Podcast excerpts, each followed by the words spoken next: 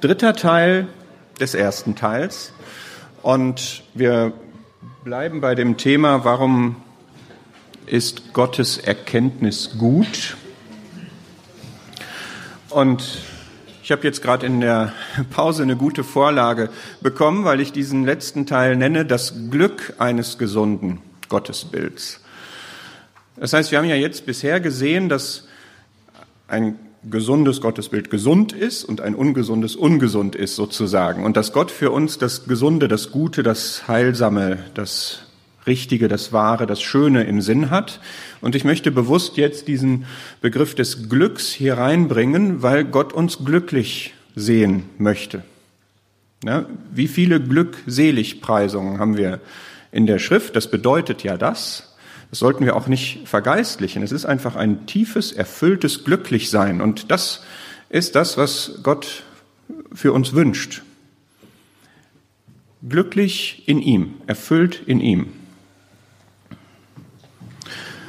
Und der Wilfried sprach gerade an, dass heute in dem, was war das Leben ist mehr, ähm, in dem Kalenderandachtsbuch, dass da berichtet wurde über eine Glücksstudie, und dass die Erkenntnis davon war, dass das Materielle nicht glücklich macht.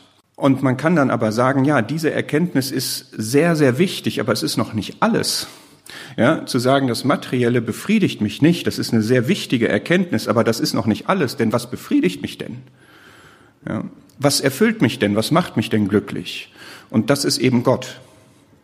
Und da wollte ich jetzt die Fallstudie des Paulus sozusagen mal nehmen. Schlagt mal bitte mit mir auf. Ich habe jetzt ein paar Folien, in denen ich den, diese geläufige Passage aus Philippa 3 ein bisschen thematisch äh, cluster. Philippa 3. Ja, les, lassen wir das jetzt mal lesen mit der Brille, die wir jetzt gerade aufhaben. Also es geht, wenn Paulus hier von Erkenntnis spricht, geht es um das, was wir jetzt besprochen haben. Es geht darum, dass er Gott, und zwar den Herrn Jesus, erkannt hat, wie er ist. Er hatte dieses Damaskus-Erlebnis, was ich auch gerne hätte. Ja, ich glaube, dann ist man noch mal ganz anders unterwegs, wenn man so ein Erlebnis gehabt hat. Und das müssen wir bei Paulus, glaube ich, auch in Rechnung stellen. Dass er dieses Erlebnis hatte, aber das Prinzip ist wahr. Ich lese Philippa 3 ab Vers 7. Was irgend mir Gewinn war, das habe ich um Christi willen für Verlust geachtet. Ja, wahrlich, ich achte auch alles für Verlust. Warum? Wegen der Vortrefflichkeit, wovon der Erkenntnis Christi Jesu meines Herrn. Um dessen Willen ich alles eingebüßt habe und es für Dreck achte, damit ich Christus gewinne und in ihm gefunden werde, indem ich nicht meine Gerechtigkeit habe, die aus dem Gesetz ist, sondern die, die durch den Glauben an Christus ist, die Gerechtigkeit aus Gott durch den Glauben, um ihn zu was? Erkennen. Und die Kraft seiner Auferstehung und die Gemeinschaft seiner Leiden, indem ich seinem Tod gleichgestaltet werde, ob ich auf irgendeine Weise hingelangen möge zur Auferstehung aus den Toten. Nicht, dass ich es schon ergriffen habe oder schon vollendet sei, ich jage ihm aber nach, ob ich es auch ergreifen möge, indem ich auch von Christus Jesus ergriffen bin.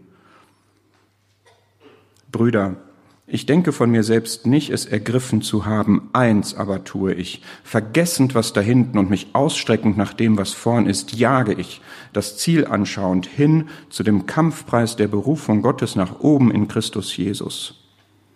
So viele nun vollkommen sind, lasst uns so gesinnt sein. Und wenn ihr etwas anders gesinnt seid, so wird euch Gott auch dies offenbaren. Doch wozu wir gelangt sind, lasst uns in denselben Fußstapfen wandeln. Und ich möchte aus diesem Abschnitt jetzt einfach ein paar Aspekte, die jetzt hier zu dem Thema passen, herausgreifen mit dem Gedanken, es ist glücklich, Christus so zu erkennen, Gott so zu erkennen, wie er ist, und es wirkt sich in unserem Leben aus. Erstens, Erkenntnis, wenn ich Gott so erkenne, stellt das alles andere in den Schatten. Es überstrahlt buchstäblich wirklich alles. Ja, also dieses Damaskuslicht, das Licht, was den Glanz der Sonne überstrahlt, es überstrahlt wirklich alles. Es ist eben kein, keine Theorie und keine Begrifflichkeit, Gott zu erkennen. Ja, sondern es hat Substanz, es, es ist etwas Wertvolles, es ist etwas Herrliches. Und daneben kann sich nichts anderes stellen. Was ich mit Gott erlebe, toppt alles, was ich sonst erleben kann. Was Gott mir gibt, ist besser als alles, was ich woanders herbekommen kann. Und das meint Paulus, wenn er sagt, die Vortrefflichkeit der Erkenntnis. Es ist mehr. Es ist gehaltvoller, es ist besser, es ist schöner, es ist beeindruckender, es ist begeisternder. Es ist keine Theorie. Es ist wirklich wahr. Wenn du dich auf Gott einlässt und mit Gott lebst, dann erlebst du Dinge, die du anders nicht erleben kannst. Und das ist auch keine Illusion, das auch, ist auch keine Einbildung. Und das hat Paulus gewusst, ja, das hat er verstanden, aber das hat sein Leben erfasst. Ich bin von Christus ergriffen. Ja. Und das, ich habe jeweils, ne, ich greife jetzt wirklich nur diese Punkte raus. Ich habe jeweils noch ein Psalmwort, also wir könnten das auch in den Psalmen nachvollziehen, diese Punkte, diese schöne Aussage, Psalm 73, neben dir habe ich an nichts Lust auf der Erde. Ja, und das, was dass dieses Ich habe an nichts Lust auf der Erde, das ist nicht so ein miesepetriges, grauer Operanzug, ist alles komisch und alles schlecht und alles leer und so, sondern es ist etwas, wo man sagt, ja, ich habe ja das viel Bessere. Deswegen habe ich an nichts Lust auf der Erde. Weil das eben im Schatten steht. Das ist nicht eine bloße Verzichtshaltung, sondern es ist eine Überzeugungshaltung, dass man das Bessere haben will und deshalb loslässt. Das ist das Zweite. Das haben wir hier zweimal. Ja, ich habe um seinetwillen alles eingebüßt. Ich achte alles für Dreck. Man sagen kann, ja, es ist zum Teil ja auch Dreck, aber es hat keinen Wert gegenüber dem, was das Bessere ist. Das Bessere ist der Feind auch des Guten. Ja, auch das, was gut ist, lasse ich los für das Bessere.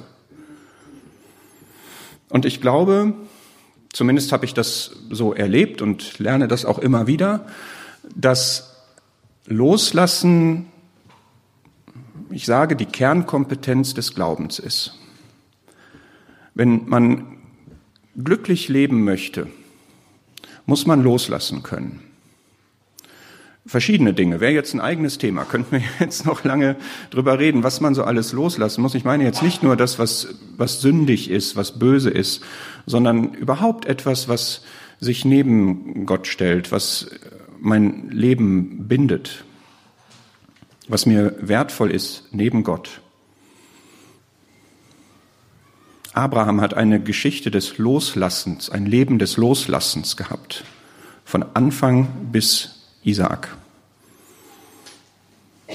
Und das ist mit diesem Psalm 46 Vers gemeint. Lasst ab und erkennt, dass ich Gott bin. In Englisch, man sieht das ja oft so wunderschön gestaltete Verse. Be still and know that I am God. Ja, das, dieses Be still heißt eigentlich, lass ab, lass los, hör auf zu kämpfen. Ja, das ist eigentlich der Kontext, wenn ihr in Psalm 46 schaut. Kämpf dich nicht ab, Paulus hat losgelassen, was auch immer. Ja, und vielleicht musst du auch was loslassen, damit du weiterkommst in der Erkenntnis Gottes. Deswegen habe ich gesagt, Erkenntnis hilft loszulassen, weil wenn ich ihn als den allerwertvollsten erkenne, kann ich wertlosere Dinge loslassen, aber es ist auch Voraussetzung dafür, Gott ähm, zu erkennen. Ja? Wenn ich beispielsweise jetzt an, an dem an dem materiellen festhalte, das jetzt mal als konkretes Beispiel, ja, ich halte an materieller Sicherheit fest, haben wir alle, vermute ich mal, oder die meisten, ja, wir haben eine gewisse materielle Sicherheit. Unser Leben ist an der Stelle relativ sicher und von Gott unabhängig. Gefühlt jedenfalls. Wenn ich das loslasse und sage, ich ziehe meine Sicherheit und mein Vertrauen nicht daraus, dass ich ein regelmäßiges Einkommen habe und einen bestimmten Kontostand, sondern ich lasse das los, Was jetzt nicht heißt, ich kündige, ich verschenke oder so, sondern ich lasse es innerlich los. Erst dann kann ich Gott als den erleben, der tatsächlich für mich sorgt. Vorher nicht. Ganz schwierig. Also in der Theorie ja, aber in der Praxis nicht.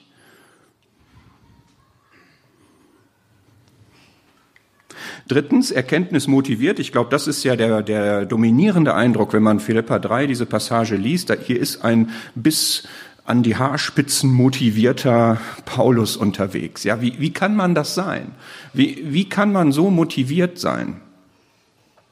Wie kann man dieses Nachjagen, Anstreben, dieses Zielbewusste, dieses alles andere weg, wie kann man das kriegen? Ja, das kann man in dem Maß kriegen, wie man Gott erkennt. Das ist meine feste Überzeugung und in einem gewissen Maß auch meine Erfahrung. Wenn du Gott so erkennst, dann willst du immer mehr, das ist jetzt die nächste Folie, die ich schon verrate, ja, aber dann, dann, dann kriegst du nicht genug. Ja, wir, wir hatten eine Freizeit, da haben wir Gott den Wunderbaren betrachtet und wir haben ihn an dieser Freizeit auch wunderbar erlebt. Da sind krasse Sachen passiert und auch danach dass ich den Eindruck habe, ich renne jetzt hier nur noch hinterher, ja, es passieren so wunderbare Sachen, ich komme kaum mit. Und das ist unendlich motivierend, weil du dich davon gezogen fühlst, weil du merkst, es ist ja wahr, es ist wirklich so, das kann man wirklich erleben. So ist er. Vielleicht braucht man auch Geduld, bis man ihn so erlebt. Man braucht Antennen dafür, dass man merkt, aha, ja, aber Erkenntnis Gottes motiviert. Und sie macht Sehnsucht nach mehr.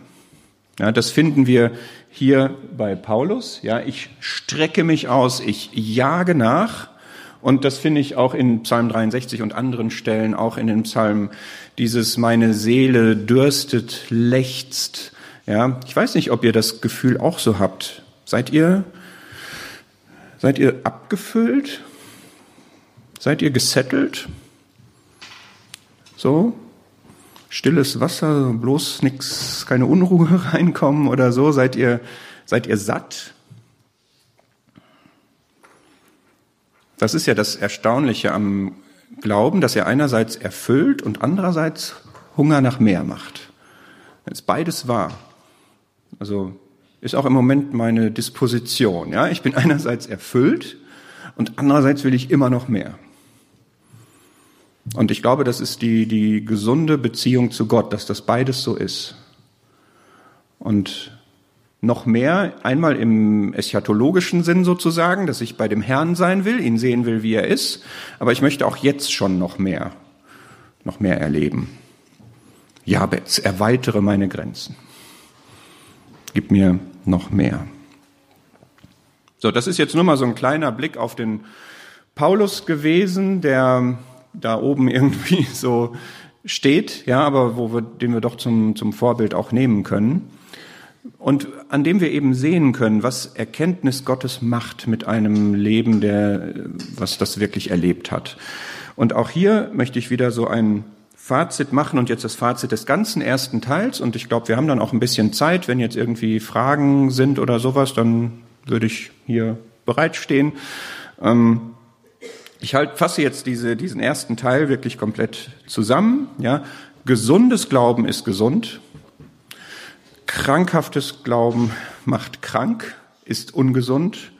Das gesunde Glauben macht wirklich ähm, glücklich, es erfüllt, es hilft, und setzt aber voraus, das habe ich jetzt schon gesagt, ich sage es noch einmal, dass wir die wirkliche, die richtige Erkenntnis haben. Das heißt einmal, dass unsere Erkenntnis sich auf das Richtige bezieht, das heißt, dass wir das korrekte Bild von Gott haben.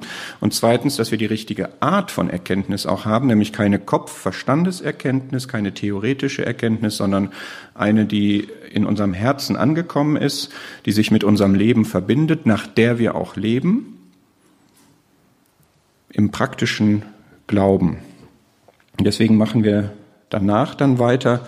Was ist denn dann jetzt eigentlich ein gesundes Gottesbild? Ja, worüber wir jetzt die ganze Zeit so im Background äh, sprechen. Ja, was, was sagt die Bibel denn? Wie ist Gott denn wirklich?